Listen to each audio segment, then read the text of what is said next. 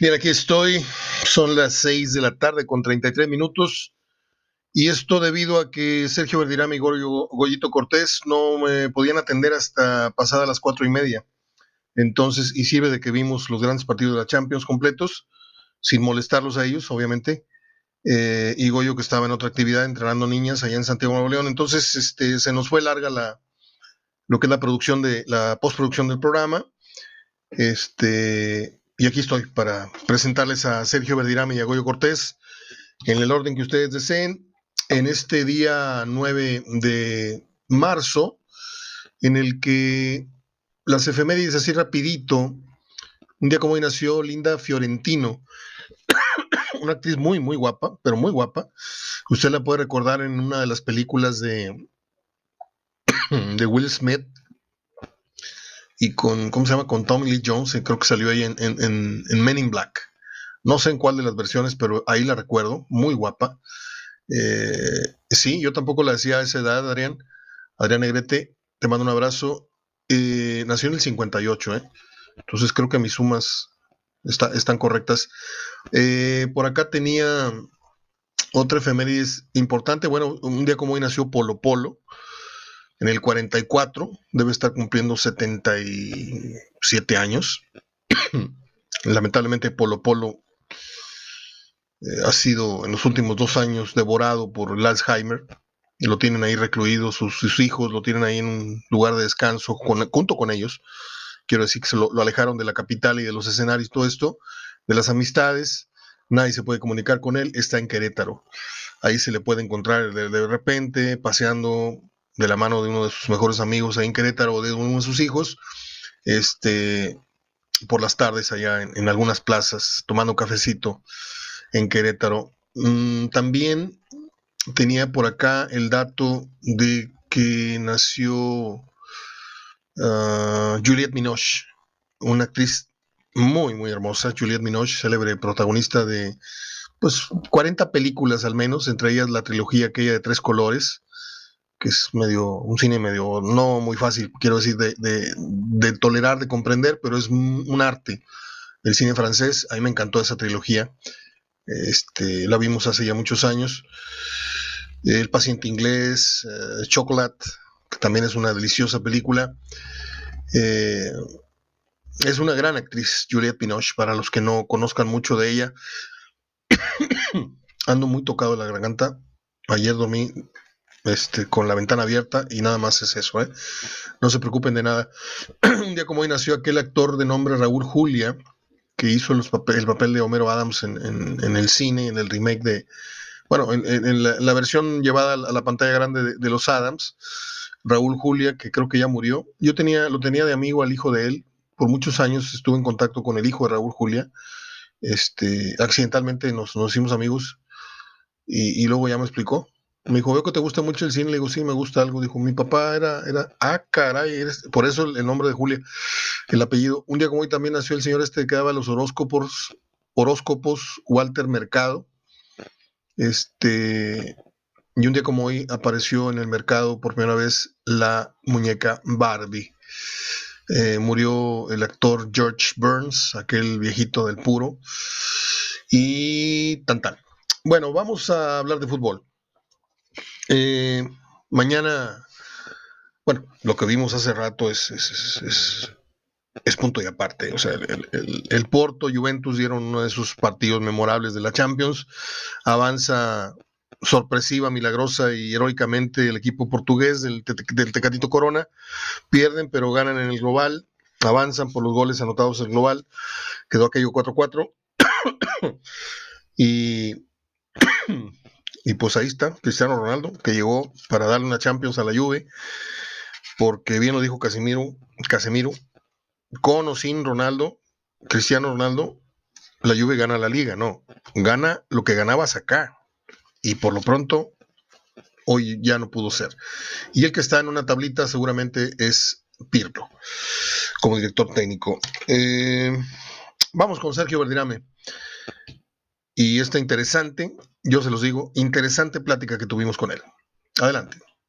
Y posteriormente seguimos con Goyo Cortés y nos vamos.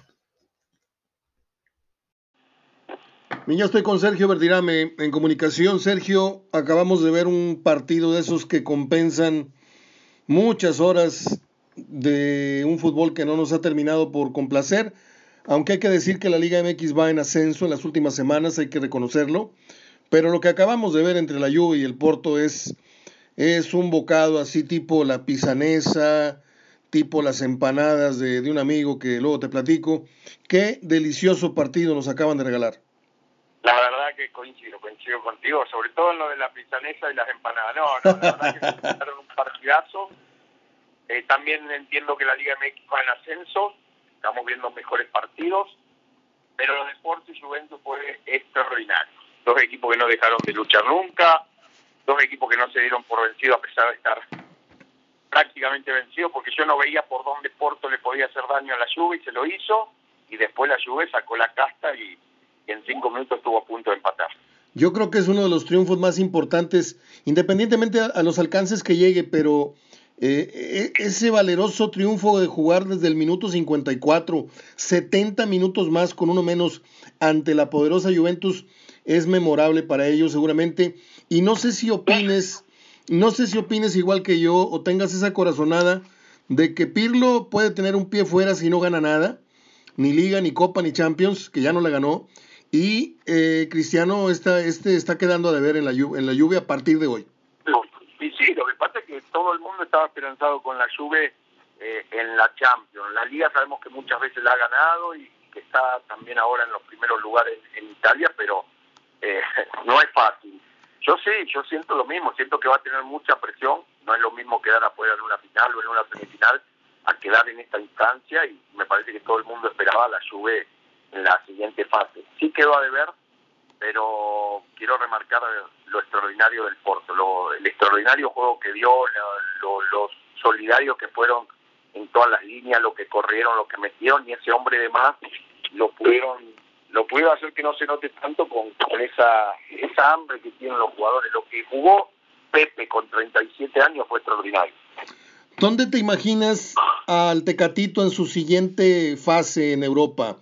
Eh, para más o menos tener una idea, ¿le va más el fútbol español, el inglés, eh, que son creo que preferentemente la alemana? Mm, ¿Dónde, dónde lo, encuadrarías tú mejor? No, a mí me encantaría ver al Tecatito en el fútbol español, me encantaría porque tiene la capacidad. Creo que él y Marchesín hoy, hoy dieron un juego que demostraron que están listos para, para saltar a una liga mucho más competitiva que la, la portuguesa, sin faltar el respeto, pero creo que no es del nivel de las que vos nombraste. Sí. Y me parece que sí están encumbrados a, que si siguen en Champions y haciendo este, este, trabajo como lo están haciendo, lo podamos ver en una liga mucho más competitiva. A mí particularmente, si me preguntan, me gustaría la española. No, pero espérame, la única liga que no que no te va es la, la alemana, porque dije la española o la inglesa y luego dije la la, la alemana, pero creo que esas dos, inglesa o españolas, están al nivel, ¿no? No, no, inglesa también, inglesa es la de quizás la de más nivel hoy en día. Yo si me da a elegir una liga para ver, no tengo duda que elijo la liga inglesa.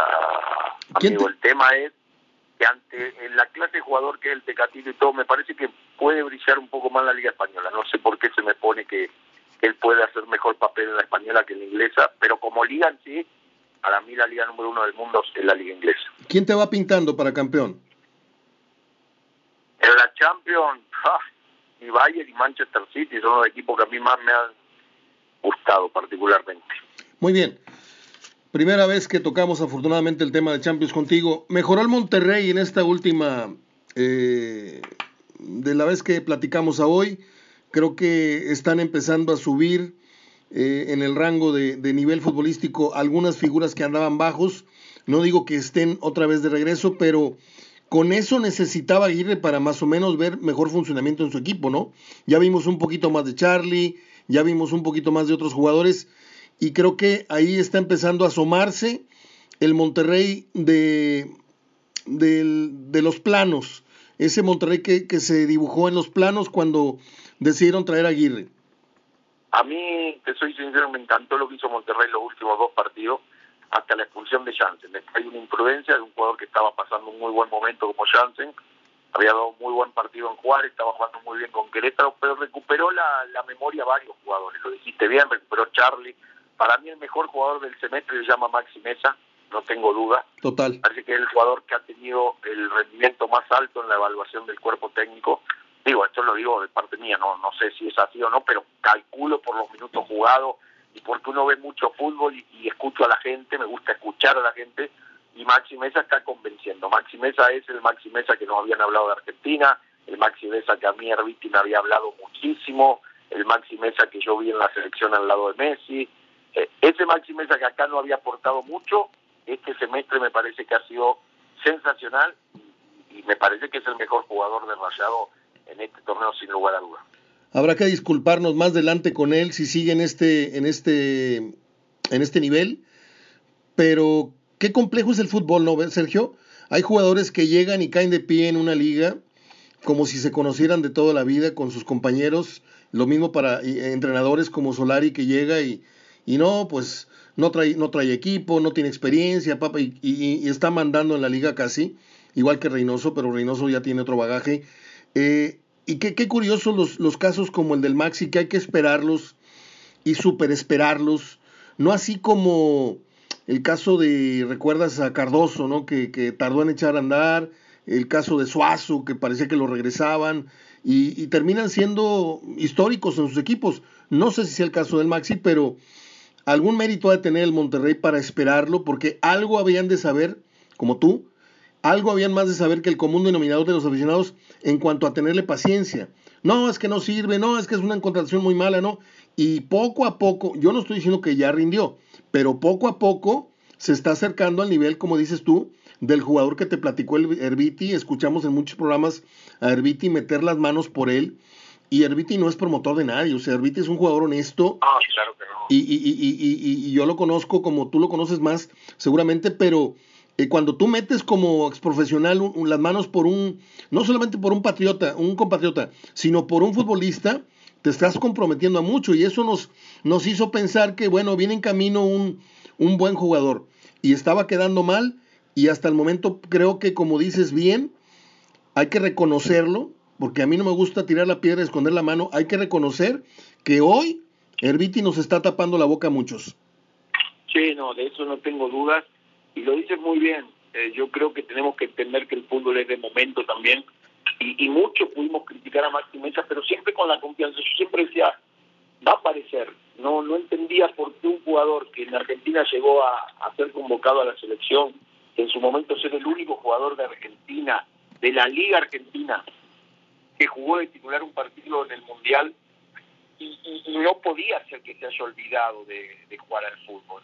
Y hoy por hoy estamos viendo al mejor Maxi Mesa, eh, recuperó la memoria Charlie, eh, Ponchito bien, Craneviter me gusta mucho en el medio campo y la solidez defensiva que le ha dado Viernes, me parece que Monterrey se perfila bien, Monterrey está en un buen momento y ojalá lo sigan aprovechando. Mañana tienen un juego muy importante contra León y, vamos a ver qué sucede. Oye, traen en jabón otra vez a Hugo González. Mira, yo no tengo nada contra Hugo González, incluso creo que en la final el gol ese que le, achacan, yo le doy más mérito al bote del balón en el pasto, creo que le hizo un, muy desagradable este, desfiguro ahí el pasto. Ese gol se lo pudo haber comido Ruiz Díaz o se lo come el que tú digas, porque el pasto ahí este, se mostró irregular y le brincó en el peor de los momentos, pero ¿tú realmente crees que Hugo González está pasando otra vez por el tema de la desconfianza? ¿Lo viste inseguro? Porque yo oigo radio y, con excepción de tu programa y alguno otro más, este, hay comentarios que realmente me hacen dudar del criterio, no solamente del aficionado que llama por teléfono, sino de los mismos comentaristas que creo que de repente se agarran de un partido para volver a hacer polvo todo lo bien que ha hecho Hugo González desde Necaxa, desde perfilarse como un portero importante, el, portero número 3 o 4 de la liga, en su momento llegó a estar en el 1, pero no se puede equivocar, no puede rechazar, ok, ese gol que le anula a, Hugo, eh, eh, creo que e, e, era, era válido, este, pero ¿Tú cómo ves la actualidad de Hugo González en cuanto a futuro? ¿Crees que Monterrey esté considerando en seguirlo apoyando? ¿O, sabes qué? Es un jugador que no tiene prensa, no tiene tribuna, hay que venderlo.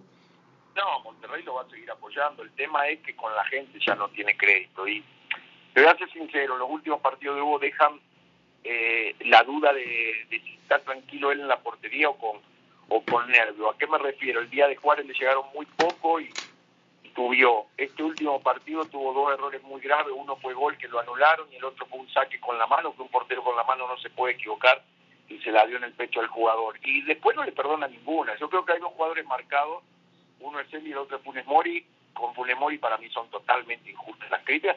Y con Hugo, bueno, va el gusto futbolístico. Hay, hay gente que le gusta otro tipo de arquero con otra personalidad.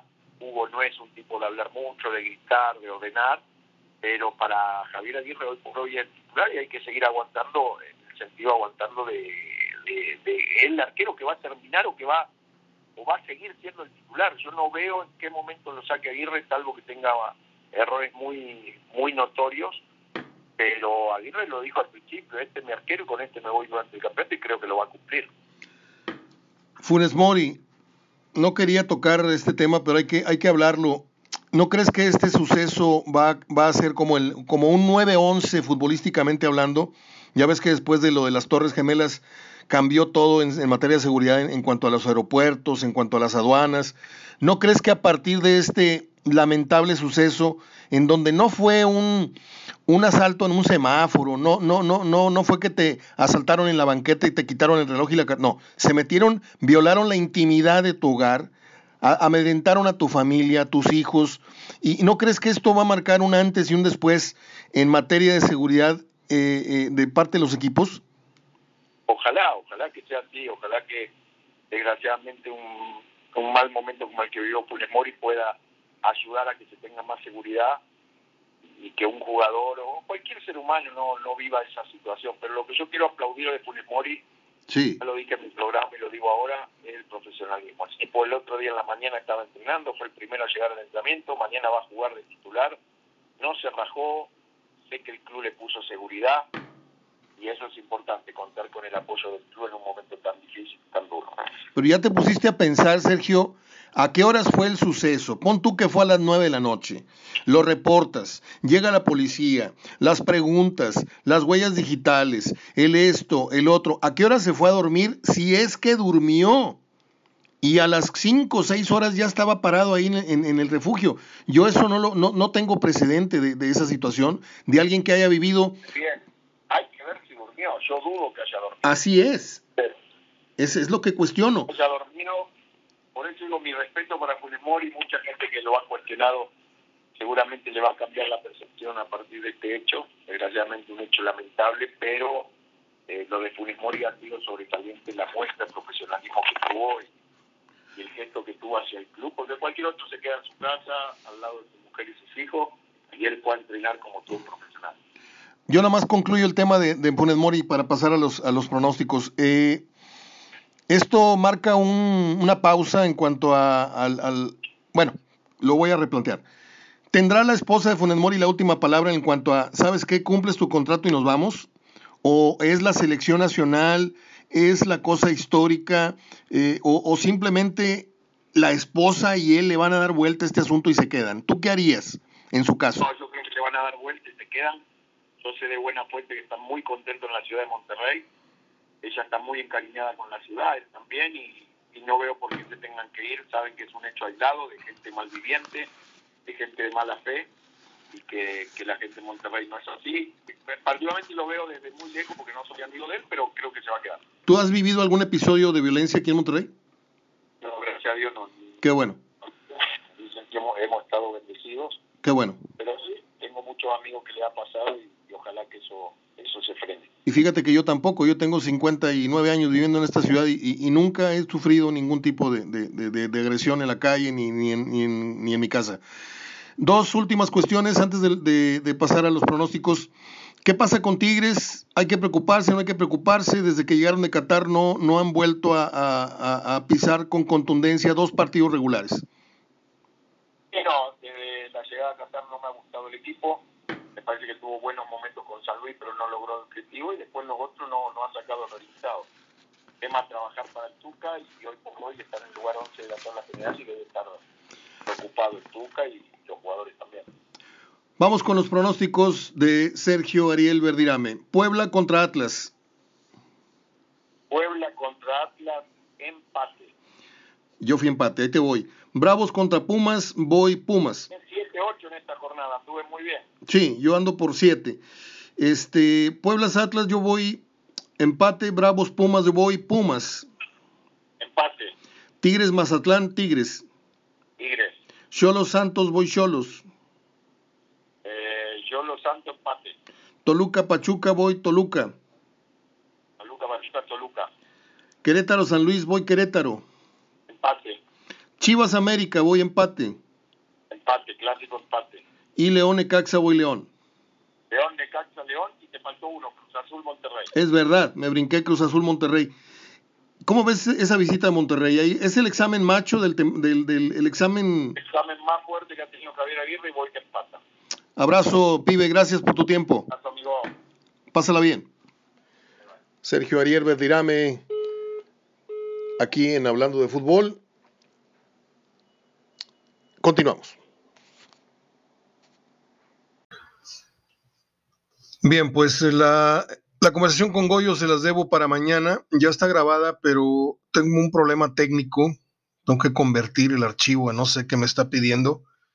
El sistema no me lo, no me lo permite subir. Lo grabé ahora con otro, otro mecanismo, un, una aplicación que graba voz del, del celular y ese fue mi error.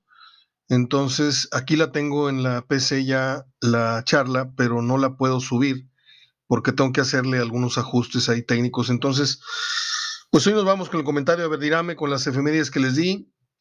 Eh, es martes, mañana tenemos fútbol. Por la noche el Monterrey visitando al equipo de León, o no, o creo que es al revés.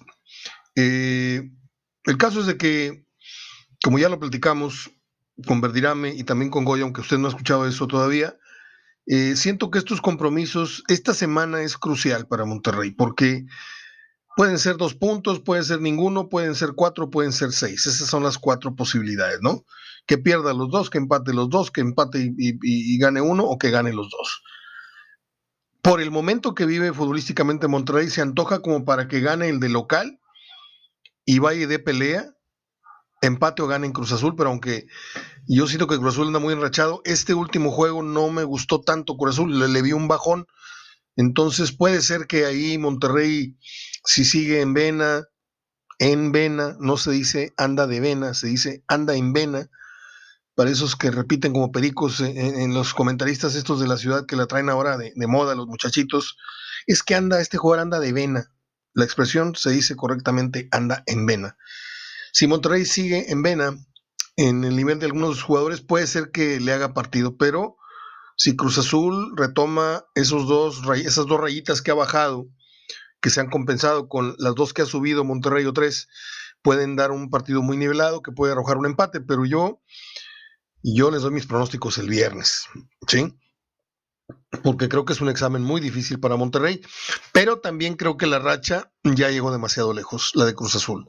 Ya debió haber sido un empate, por lo menos un empate o dos empates en esta seguidilla de victorias que trae.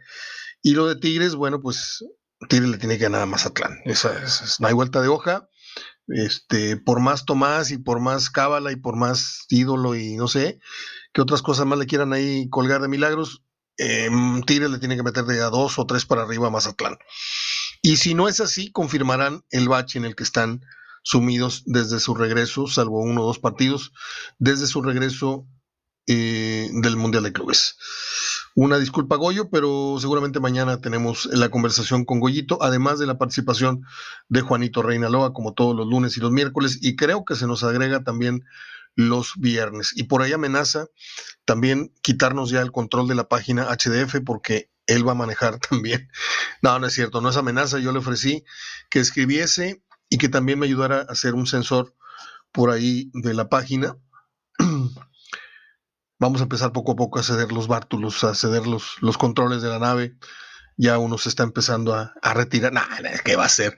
No, pero hay que compartir. Hay que compartir el conocimiento y hay que compartir la experiencia, hay que compartir un poquito de, de este escenario que es el radio y, el podcast para que el blog, para que Juan también vaya, vaya siendo más conocido de lo que ya es en el medio futbolístico local. Le mando un abrazo, Juanito, si me está escuchando, y nos vemos mañana. Yo les mando un abrazo de gol. Ahí les dejo este, pequeño, este pequeño programa que hoy constó de que le gusta 15, 20, 25 minutos, pero pues no es la cantidad, es la calidad. Y creo que el solo hecho de presentar a Verdirame mañana, Goyo, les digo, pues con eso, con eso ya valió, ya valió el tiempo que usted invirtió escuchando mi programa. Les dejo mi abrazo, mi agradecimiento y mi reputación para que le hagan pedazos. Hasta el día de mañana, abrazo de gol.